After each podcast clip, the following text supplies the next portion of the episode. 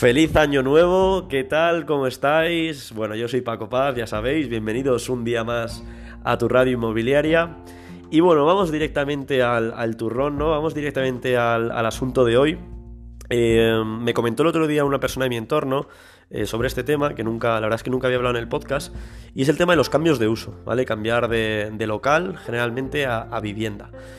Bueno, por ver un poco de dónde viene esto, eh, bueno, desde, desde esta, este boom del comercio online, pues sí que es verdad que cada vez son más los locales de las ciudades que, van quedando en desuso. Y si esto pues le añadimos el, aumento ¿no? de, del precio de la vivienda, el precio del alquiler, pues hace que, mucha gente os planteéis pues, la posibilidad de, cambiar, eh, cambiar el uso. También eh, me gustaría añadir que, en periodos alcistas, es decir, en periodos en el que el mercado va al alza, el mercado inmobiliario va al alza, en muchos inversores pues es una opción que, valoran pues para poder seguir moviendo su dinero, pues la compra de, locales y, cambiarlos, bueno, cambiarlos a vivienda eh, como una alternativa, eh, como un modo de inversión. ¿no? Porque como no pueden comprar, digamos, tan, tan barato por, por la situación de mercado, pues, pues valoran quizás el esperar un tiempo y hacer este cambio de uso. Eh, bueno, antes de nada, me gustaría deciros, antes de explicaros un poco pues, cuáles son los trámites, eh, que es algo laborioso. Generalmente se cree que, es un trámite sencillo. Yo hablo un poco, eh, si me permitís, desde mi conocimiento de causa, que es el de la ciudad de Madrid. Y en el caso de Madrid, eh, es algo complicado. Yo tengo entendido, eh, por, amistades que tengo, inversores en, concreto en el norte de España, que sé que allí, por ejemplo, bueno, en el País Vasco, por ejemplo, es algo bastante más, más sencillo que aquí en Madrid. Pero bueno, en la ciudad de Madrid la verdad es que es algo que, no es simplemente ir al ayuntamiento y pedir un papel. De hecho, un poco los, los trámites a seguir sería en primer lugar ver si, el propio ayuntamiento te, deja, ¿no? Si es posible ese cambio de uso. A lo mejor el, local o, es un, está protegido o, algún, o cumple algún otro tipo de requisito que directamente es que no se puede hacer. En segundo lugar, sería ver si cumple eh, las condiciones mínimas, ¿no? Eh, requeridas pues, según las, normas estadísticas de cada ayuntamiento en este caso. Eh, pues muchas veces temas de fachada, eh, metros, huecos a la calle, si hay eh, dificultad en el acceso, salidas de, bueno, de, ventilación y demás.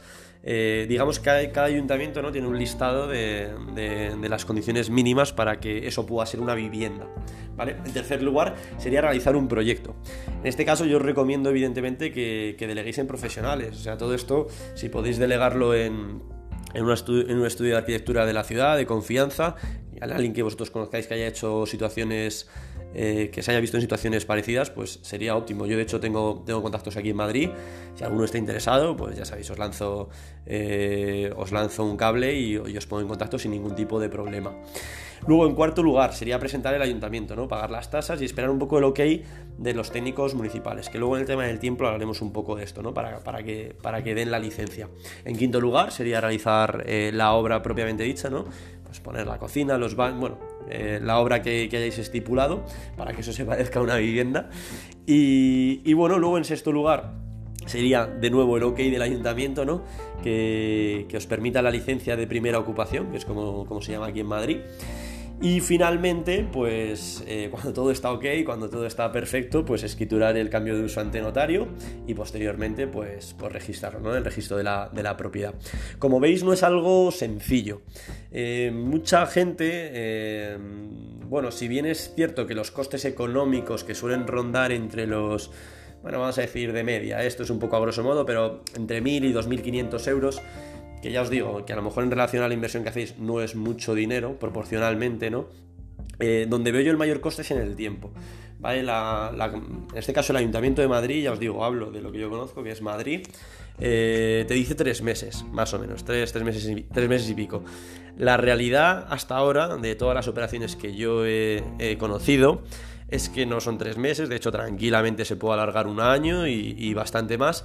Y si, sobre todo que sepáis que es variable, que depende directamente de cada junta de distrito, es decir, si el cambio de uso lo estás haciendo en el distrito de Carabanchel, bueno, a lo mejor sea, termina antes que otro que empieza a hacer un cambio de uso de las mismas características que, que tu local en el distrito de Chamberí, de Moncloa, Aravaca o en el distrito de Tetuán.